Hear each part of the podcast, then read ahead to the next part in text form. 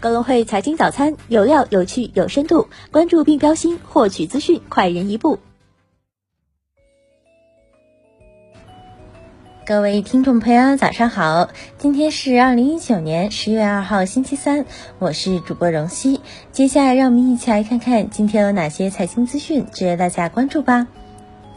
A 股方面，周一两市股指收跌，沪指向下跌破六十日线，收跌百分之零点九二；深成指跌百分之一点零八，创业板跌百分之一点二一。两市成交额逾三千四百亿，两千七百四十六只股票下跌，北上资金呈小幅净流出状态。盘面上，行业板块普遍下跌，猪肉概念板块全天强势，正邦科技、新希望涨逾百分之五，牧原股份涨近百。分之四。港股方面，周一港股市场反弹，主要股指终结连跌之势，恒指低开震荡走高，再次收复两万六千点整数关。截至收盘，恒指涨百分之零点五三，博指涨百分之零点五一，主板全日成交七百三十二点九六六亿港元。美股方面，美国九月 ISM 制造业 PMI 跌至十年新低，美股三大指数集体收跌，道指跌百分之一点二八，纳指跌百分之一点一三，标普五百指数跌百分之一点二三，未来汽车跌逾百分之十五，为连续第八个交易日下跌，金融股全线收跌。十月一号上午，庆祝中华人民共和国成立七十周年大会在北京天安门广场隆重举行。据悉，此次活动参加人数超十七万。这次阅兵是近几次阅兵中规模最大的一次。从受阅方梯队到武器装备，阅兵现场亮点颇多，有着诸多首次。中华人民共和国成立七十周年大喜之日，美国总统特朗普发推特向习近平主席和中国人民表示祝贺。市场分析称，ISM 制造业 PMI 连续第二个月低于五十荣枯线，延续一年多前触及一四年高点后的下滑趋势，或加大外界对美联储进一步加息的呼吁。全球经济增速放缓已经抑制了美国国内外对制成品的需求，而贸易政策的不确定性则扰乱了供应链，并暂停了企业的招聘计划。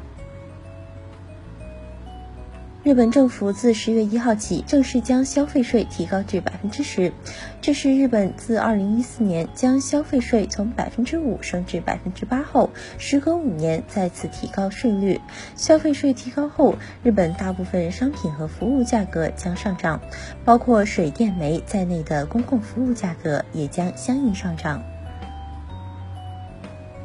近日，重庆市财政在深交所成功发行今年重庆第四批政府债券两百零六点三亿元，包括一百七十八亿元的新增债券和二十八点三亿元的再融资债券。至此，今年重庆一千二百五十三点三亿元政府债券已经发行完毕。据电影《我和我的祖国》官方微博消息，截至十月一号十八时十三分，《我和我的祖国》票房破六亿。